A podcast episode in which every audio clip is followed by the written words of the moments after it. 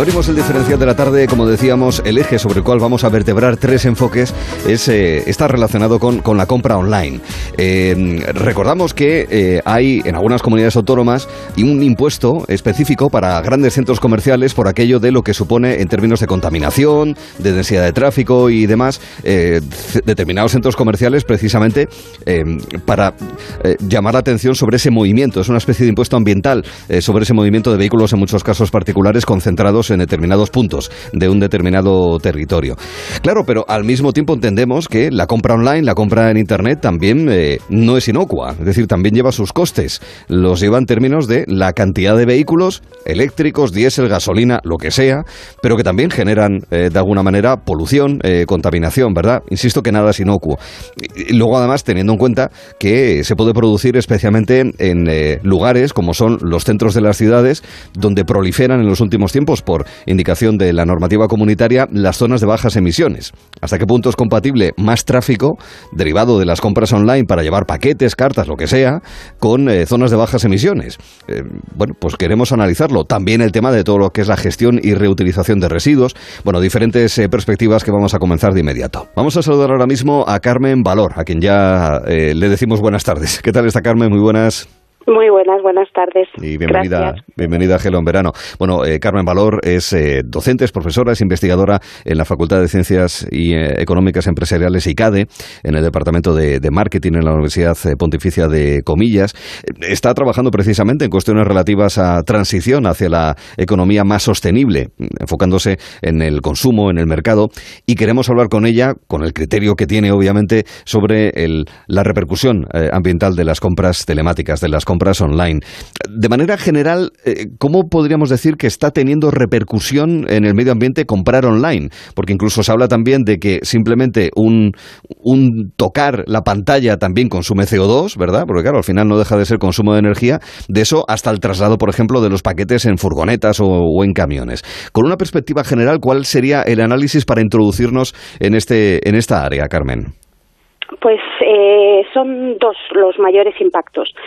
El impacto del transporte en esto que se llama la última milla, o sea, desde el centro logístico hasta la casa, hasta nuestras casas, y el embalaje del producto. Esas son las dos grandes fuentes de impactos eh, específicos del comercio electrónico. Usted que ha analizado además este asunto ya y ha hecho, ha realizado diferentes eh, publicaciones, eh, también llama la atención sobre un dato y es la falta de conciencia sobre la repercusión ambiental que tiene este tipo de compras. solamente dos de cada diez consumidores, según un estudio de varias universidades para sedas, son conscientes del impacto ambiental que generan las compras a través de Internet, Carmen porque, por ejemplo, las mayores, las fuentes asociadas al transporte son invisibles o son más difíciles de ver. Donde hay más conciencia es en el embalaje en ese esto que se ve, ¿no? Eh, que si queréis luego hablamos un poco de dónde viene esto, es, en esto la gente es más consciente. Y este pequeño grupo de consumidores más conscientes son los que están también eh, generando demandas a un modelo de, comercio online más sostenible. Mm. En ese sentido, por ejemplo, está el asunto del plástico también para ciertos productos y demás, pero esto del embalaje nos vamos a detener ahí. Eh, simplemente con tener cartón, papel reciclado ya se resuelve. Hay manera de utilizar otros materiales materiales, hay forma también de reducir los eh, tamaños de los eh, empaquetados para que el consumo en ese caso sea inferior. ¿Cuáles serían las mejores medidas en su opinión, Carmen? Pues eh, las que has dicho. Una es usar materiales más sostenibles como reciclados. Otra es usar eh, embalajes adaptados al tamaño del producto, que seguro que lo hemos experimentado todos, ¿no? Que pedimos un libro y nos viene en una caja de casi medio metro. Otra es usar materiales que no combinen materiales. Si, si un embalaje tiene plástico y cartón, eso es muy difícil eh, luego de reciclar. Otra sería hacer cadenas inversas, que ahora no existen. O sea, según te entregan el producto, tú devuelves el embalaje y ese embalaje es eh, reutilizado hacer una circularización eh, de los embalajes también reduciría los impactos. Eh, hay algunas empresas que están empezando a reutilizar plásticos, por ejemplo, a hacer materiales con plástico reutilizado, que los saca de los océanos, los saca de los vertederos y nos beneficia a todos. O sea que hay mucho margen para innovar y mejorar, reducir reducir los impactos. Mm. Y sobre el transporte ya cerca del domicilio de entrega, el de última milla, digamos. Mm. Todos podemos pensar en vehículos eléctricos, pero bueno, también sabemos que sí, es verdad, contamina muchísimo menos que los de combustible, que los eh, motores de combustión. También tiene el tema de las baterías o incluso también, no sé, de la cantidad de material que requieren los neumáticos, porque son vehículos que pesan más. Pero bueno, me imagino que dentro de una economía sostenible, e insistiendo en que nada es inocuo, sin embargo, podría ser, eh, sería la mejor solución. ¿Usted cómo lo ve, Carmen? Sería mejor solución una bicicleta, desde luego. Claro, claro, claro. Eso exige repensar eh, los centros de distribución, pero a lo mejor esa es la, o sea, descentralizar los centros logísticos y que estén más próximos podría ser una solución. Eso permitiría un transporte con, eh, con bicicletas. Eh, otra solución son los modelos centralizados de entregas. Eh, y esto exige también que nos reeduquemos como consumidores. La, es, es, la urgencia, o sea, no solo es el comercio online, sino la necesidad o el querer tener el envío al día siguiente o a los 15 minutos, lo que genera la, la contaminación. O sea, es que hasta triplica las emisiones generadas, esta urgencia en tener el envío. Si fuéramos un poco más pacientes, eh, se podrían centralizar las entregas. O sea, que cuando tú haces un pedido eh, a tres proveedores, en vez de llegarte tres paquetes, te llegaría uno solo. Y esto reduciría muchísimo las emisiones asociadas al transporte. Pero como digo, esto exige que, que nos ralenticemos un poco y que, y que seamos un poco más pacientes y esperemos eh, tres días, que tampoco es una cosa eh, eh, inabordable, ¿no? y más barato también, que eso, y es más barato, si va más tranquilo, si va más lento. Sí, sí, sí, reduciría la congestión, porque esto, o sea, las entregas online es una de las cosas que más congestión urbana crean, porque se aparca en doble fila, es el modelo que más contamina, arranca, desarranca, rompe los coches antes, o sea, que tendría, o sea, una especie de ralentización en las entregas, permitiría cambiar los sistemas logísticos o ayudaría a cambiarlos y esto reduciría los impactos. y, luego el modelo de entrega centralizada, que esto, bueno, con la pandemia, claro, tantas cosas cambiaron. El tema de que seamos nosotros los que vayamos a recoger ahí, ¿consiste en eso o es algo más, Carmen? Sí, sí, consiste en eso. En vez de que te lo lleven a tu casa, no sé si en algunos bloques de viviendas, por ejemplo, esto ya se ha hecho. Ya existe esto, ¿no? Ah. Existen una especie de contenedores donde todas las entregas se dejan ahí y, la, y los vecinos lo recogen. Bueno, esto podría hacerse en otros municipios. Entonces, en vez de ir puerta a puerta, se dejan en un punto, ah. es como aproximarlo, ¿no? Claro, bueno, como, a ver, como los armarios o las taquillas, digamos, que hay en centros comerciales o en algunos supermercados en la misma línea, algo así, ¿no? Exactamente, utilizando establecimientos que ya existen, o sea, se pueden crear taquillas ad hoc o pueden utilizarse establecimientos que ya existen, como kioscos, panaderías, le da una fuente de ingreso adicional al pequeño comercio y esto también permitiría reducir eh, la contaminación asociada, las emisiones asociadas. Tiene sentido. Y una última cuestión sobre los almacenes, los centros de distribución, las plataformas logísticas que consumen recursos de todo tipo, agua, electricidad, mm. suelo también. ¿Qué mm. sería más adecuado? ¿Grandes plataformas logísticas o que estén más repartidas en el territorio? ¿Usted cómo lo ve? Que todo depende del criterio que queramos priorizar. Claro, yo por mi trabajo el criterio que priorizo es el ambiental, porque si no reducimos las emisiones y el calentamiento sigue como lo estamos viviendo, eh, pues es que en unos años que no vamos a poder comprar porque no habrá recursos. Entonces, desde ese punto de vista sería mejor descentralizar. Eh, porque al descentralizar podemos introducir otros vehículos que permitirían descarbonizar o reducir las emisiones económicamente esto es una inversión que llevará tiempo eh, recuperarla, pero bueno, es que a lo mejor no hay más otra opción.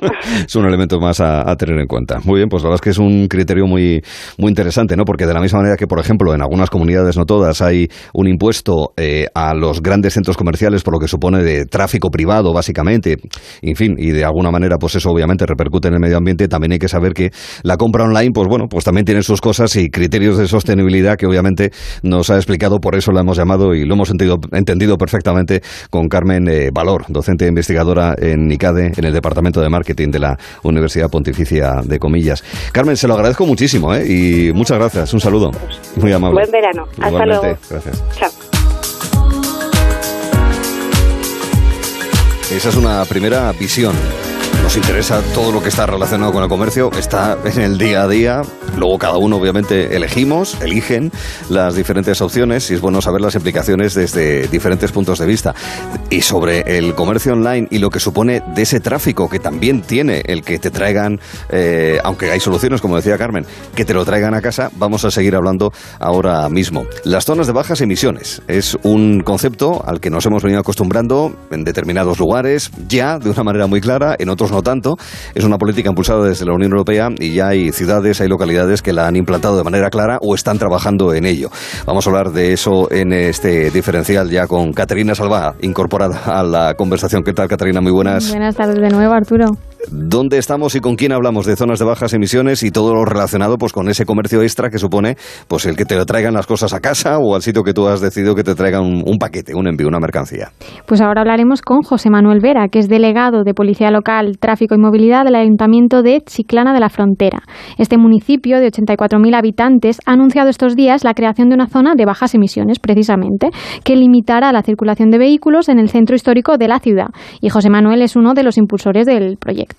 Claro, como responsable de ese ámbito de tráfico en Chiclana en esta ocasión. José Manuel, ¿qué tal está? Muy buenas tardes. Muy buenas tardes, un saludo Arturo. ¿Qué tal está? Y gracias por estar con nosotros, porque sí que es verdad que se ha implantado ya, sobre todo en grandes ciudades, básicamente Madrid, Rivas Macia Madrid, Barcelona, entre otros sitios, se ha implantado ya las, las CBs, las zonas de bajas emisiones, pero es verdad que esto afecta a muchísimos municipios en nuestro país, lo cual también tiene que suponer un reto de gestión de primer orden, una oportunidad, pero un reto al mismo tiempo. ¿Cómo están las cosas en Chiclana? Y ojo, que me da la sensación de que, con las peculiaridades obviamente que tiene la villa, eh, más de un municipio en España se puede ver reflejado, más de un concejal le está escuchando, José Manuel. Pues eh, pues seguramente que es así, ¿no? Bueno, con la, con la preocupación la incertidumbre de, implantar una nueva medida, ¿no? Y a ver eh, cuál es el efecto en el día a día de, los, ciudadanos. Pero yo lo, lo vemos este gobierno como, como un reto, ¿no? Eh, como sabéis, pues a nivel europeo, como bien decías, se están movilizando pues importantes fondos europeos eh, para decididamente cambiar nuestras ciudades, nuestros entornos, ¿no? Yo creo que es una apuesta decidida, como digo, a nivel supramunicipal y todos vamos a remar para tener pues ciudades más amables, más seguras, más sostenibles, ¿no? Y bueno, Chiclana tenía que estar ahí, a la vanguardia de esa oportunidad y bueno, presentamos un proyecto bastante ambicioso para la zona de bajas emisiones, a esa convocatoria del fondo Next Generation de la Unión Europea y bueno, es una inversión de 1,6 millones de euros que viene a transformar pues, todo nuestro casco histórico principalmente, aunque también hay eh, medidas eh, que van a incidir en todo el municipio, ¿no? Pero ahí estaba el reto, ¿no? Habrá que, de, eh, escuchando a Carmen Valor y esos impactos que todos, todos tenemos que en mayor o menor medida ir haciendo, pues nos toca también a nosotros como ayuntamiento, como administración más cercana, estar ahí, ¿no? En esos retos y al mismo tiempo, ¿cómo se hace todo eso compatible con mantener un nivel de circulación y de tráfico que sea fluido para las necesidades que tiene Chiclana, sus vecinos y la gente que lo hemos visitado? Porque, en fin, al final mucha gente pues quiere desplazarse con su vehículo privado, con su moto, también utilizar transporte público, no digo que no, ni patines, ni bicicletas, pero también hay un, hay un tráfico que también tiene que convivir de alguna manera con esa nueva regulación. Eso como, ese equilibrio, ¿cómo lo van a buscar en, en su caso, José Manuel? Que creo que es una de las, de las cuestiones claves posiblemente de esta asunto. Efectivamente, pues en primer lugar haciendo mucha pedagogía, ¿no? Yo creo que en estos temas tan complejos, estos debates eh, tan tan importantes, hay que hacer mucha pedagogía y, alejarse de las polémicas, ¿no? Eh, nosotros venimos a, implantar una nueva zona de bajas emisiones, queremos huir del alarmismo, pues muchos ciudadanos en estos días me preguntaban ya si con su vehículo, si con qué etiqueta podían pasar, no podían pasar, digo, bueno, tranquilidad es, un primer, una primera fase, vamos a implantar eh, el sistema, lo que va a dar lugar a, contar con el centro histórico con un importante eh, número de, de, cámaras de control del tráfico, de lectura de matrícula, que podrán cribar unas matrículas u otras, eh, sensores de medición de la calidad del aire, señalítica, paso de, peatón inteligente. Bueno, esa es una primer, primera fase de implantación de, este proyecto. Una vez implantada, pues toca mm, hacerse eco de toda la información que esas herramientas tecnológicas nos van a dar con esos indicadores, eh, con esas medidas que, tengamos de la calidad del aire,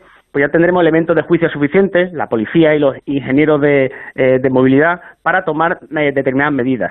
Pero bueno, hay que, en primer lugar, huir del alarmismo, ¿no? No, no se trata de imponer la zona y, restringir porque sí, ¿no? Vamos a, contar con importantes, como digo, indicadores e información y trataremos de hacer un uso correcto según el momento, ¿no?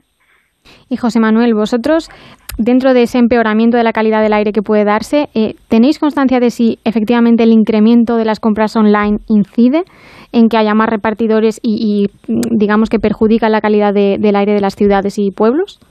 Bueno, como decía anteriormente, ¿no? La, la contaminación global, las emisiones de gases de efecto invernadero tienen muchos culpables, ¿no? Yo creo que no sería justo, ¿no? Ponerle el foco en un sector concreto, un, un vehículo determinado, ¿no? Yo creo que todos como sociedad tenemos nuestra cuota de, de culpa y el esfuerzo tiene que ser conjunto, ¿no? Pues ya sabemos que cada vez que se, que se pone este debate a la palestra, pues muchas veces interesadamente se pone el foco en determinado sector, ¿no? El cárnico, mm. los repartidores, y parece que la culpa pasa por ahí, ¿no? Yo creo que como sociedad tenemos que ser generosos y asumir nuestra parte de, de culpa, ¿no?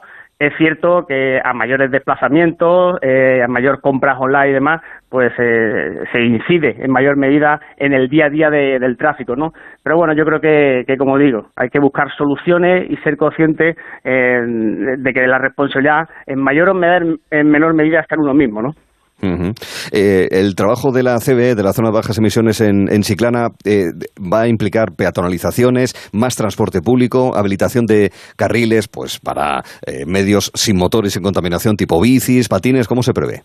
Efectivamente, al margen de, la implantación de esta zona de, bajas emisiones, que se centra eh, principalmente en el, núcleo urbano, como digo, tendrá eh, medición de, indicadores de, contaminación, eh, tendremos una gestión dinámica para tomar las decisiones, como decía anteriormente, cámaras de control de, acceso, reguladores de tráfico inteligente.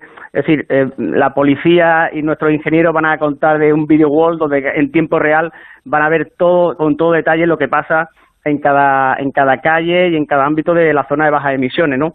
Eso es una medida muy importante, pero como le digo, desde el ayuntamiento estamos trabajando en todo el municipio en general, ¿no?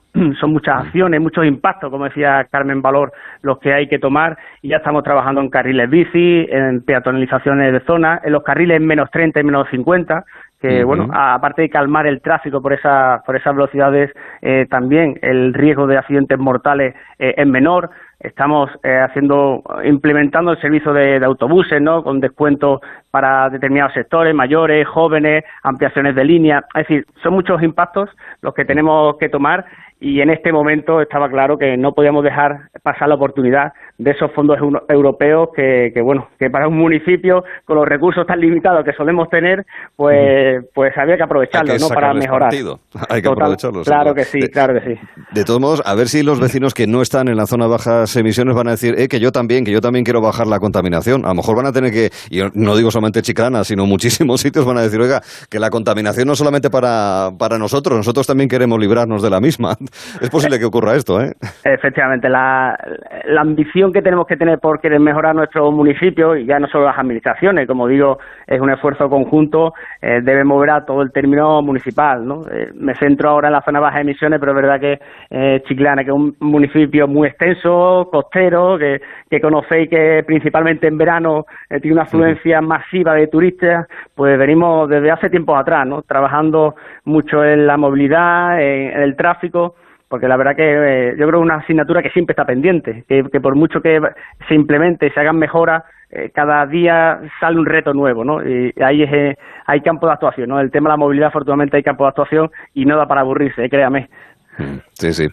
Chiclana de la Frontera, no solamente la Barrosa, Chiclana merece una visita. Es un pueblo precioso, en fin, una ciudad guapísima que hay que recorrer con calma y disfrutar de su blancura y de su extraordinaria luz. Y en breve, pues de su zona de bajas emisiones.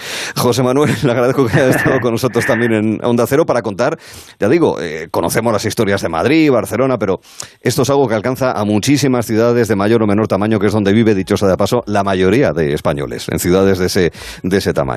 Se, se lo agradezco. Muchísimas gracias, concejal. Un placer, Arturo, de verdad. Muy amable y hasta la próxima. Buenas tardes. Hay otra, hay otra derivada de esto, de las múltiples que podíamos abordar, nos quedamos siempre con tres, que es el tema de la gestión de los residuos, algo que forma parte, ¿verdad, Caterina, de nuestro día a día, pero que también el incremento del comercio online y lo que supone, pues en términos de, envases, cartonajes, etcétera, pues también tiene una, una consideración importante con nuestra siguiente invitada. Después de hablar del impacto de las compras online y de su transporte, nos interesa ahora conocer a dónde van esos residuos y cómo reciclarlos correctamente. Y por eso ahora hablaremos con Cristina Muñoz, coordinadora de comunicación corporativa de Ecoembes. Cristina, muy buenas tardes y bienvenida. Buenas tardes a los dos.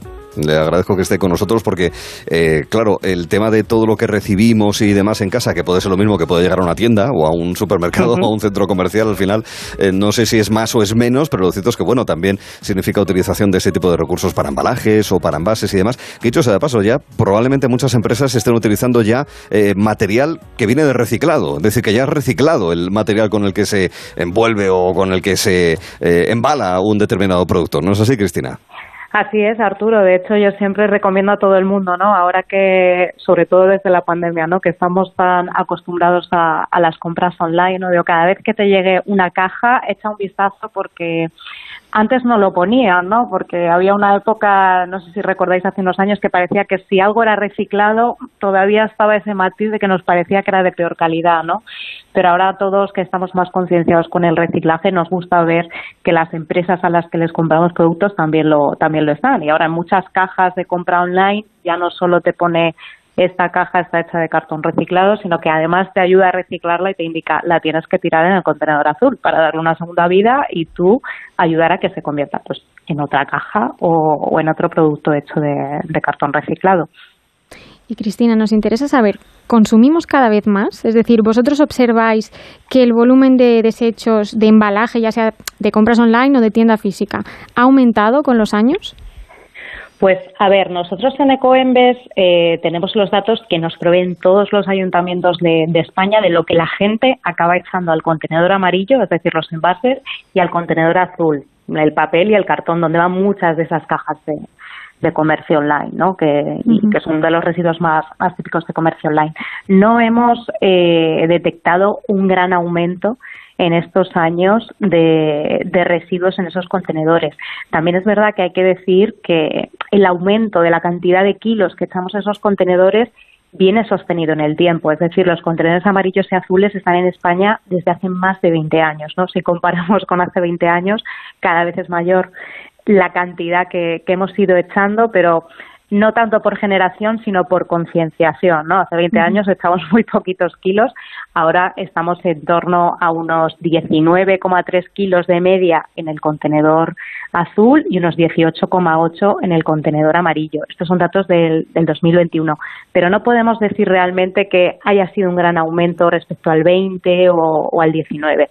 Si es verdad, por ejemplo, que notamos, esto fue muy curioso, en la pandemia, eh, durante los dos primeros meses, en estado de alarma, creció, y esta cantidad sí, sí fue llamativa, un 15% el uso del contenedor amarillo. Es decir, cuando todos estábamos en casa, aquí tenemos nuestras teorías, ¿no? Cuando todos estábamos en casa, eh, es verdad que hacíamos menos vida afuera, estábamos más tiempo en casa, nos dio a todos por la pastelería, las manualidades, y, y, seguramente por comprar más, más online, ¿no? Pues detectamos que en esos meses creció un 15% la, la cantidad de residuos que llevan al contenedor amarillo, ¿no? Pues no sabemos bien si por una mayor concienciación repentina, porque generamos más en casa esos dos meses, como es lógico, estábamos allí, o porque, oye, reciclar era también una buena excusa para salir de casa y hubo más de uno que se varias veces al contenedor.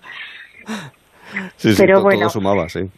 Ese, eso sí es verdad que fue algo que, detectamos en la pandemia, ¿no? Pero no hemos visto un incremento significativo, ¿no? Eh, en, mm. de un año para otro que, podamos achacar al tema de las compras online. Entiendo. Eh, se suele decir los forenses, o por lo menos los forenses y criminólogos que salen en las series de televisión, que también hay que darles la credibilidad que tienen, que en muchas ocasiones se encuentran los orígenes y los móviles del crimen mirando los residuos, mirando en la basura. Posiblemente también nuestra manera de afrontar la gestión de los residuos también explica una parte social lógica de cómo somos, ¿verdad?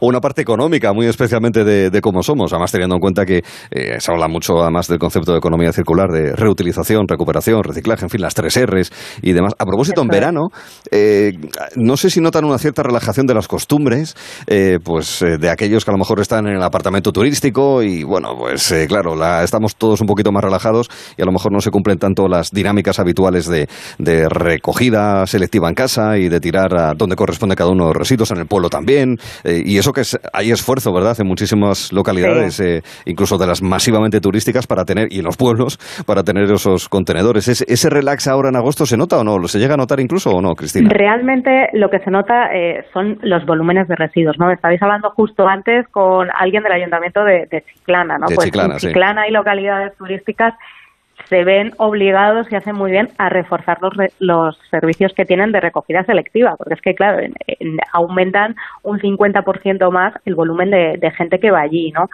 Eh, nosotros mm, hacemos muchos estudios sociológicos, ¿no? Y realmente quien está concienciado es un hábito que ya tiene consolidado, que lo hace porque se lo cree y va a hacer todo lo posible cuando se vaya de casa por seguir haciéndolo. Es decir, eh, pues eh, si te vas a un pueblo, a un apartamento turístico a la playa, si tú ya tienes la costumbre adquirida de separar y luego echar en el contenedor correspondiente, una de las cosas que te va a salir natural, y no te digo ya a los adultos, sino a los niños que lo tienen grabado a fuego en el colegio y, corrigen a los, a, los adultos, es buscar los contenedores, ¿no? También por practicidad, es algo que haces en tu día a día, es una costumbre más que tienes, un hábito y lo vas a buscar hacer. Entonces, el hecho de que sea verano o no, tampoco es algo que, que notemos eh, demasiado. Más allá de que, bueno, pues sí, en las ciudades hay menos residuos a veces, de los sitios turísticos hay más, pero no que la gente recicle mejor o peor o deje, de, o deje de hacerlo. Entiendo. Pues esa visión, ese apartado también nos interesaba dentro de este análisis que hemos hecho sobre comercio online y lo que supone desde distintos puntos de vista también a través de la conversación con la coordinadora de comunicación corporativa de Coembes, es Cristina Muñoz. Le agradecemos estos minutos aquí en Gelo. Muchísimas gracias, Cristina. A vosotros. Adiós. Adiós. hasta luego. Tú ya tienes separada la basura de esta noche, ¿verdad, Caterina? Por supuesto, yo sí. Eh, fiel. Los a por un lado, el orgánico por el otro y esas cosas. Eso está muy bien. Venga, Caterina, que seguimos hablando. Adiós. un beso y hasta luego. Quiero yo contar.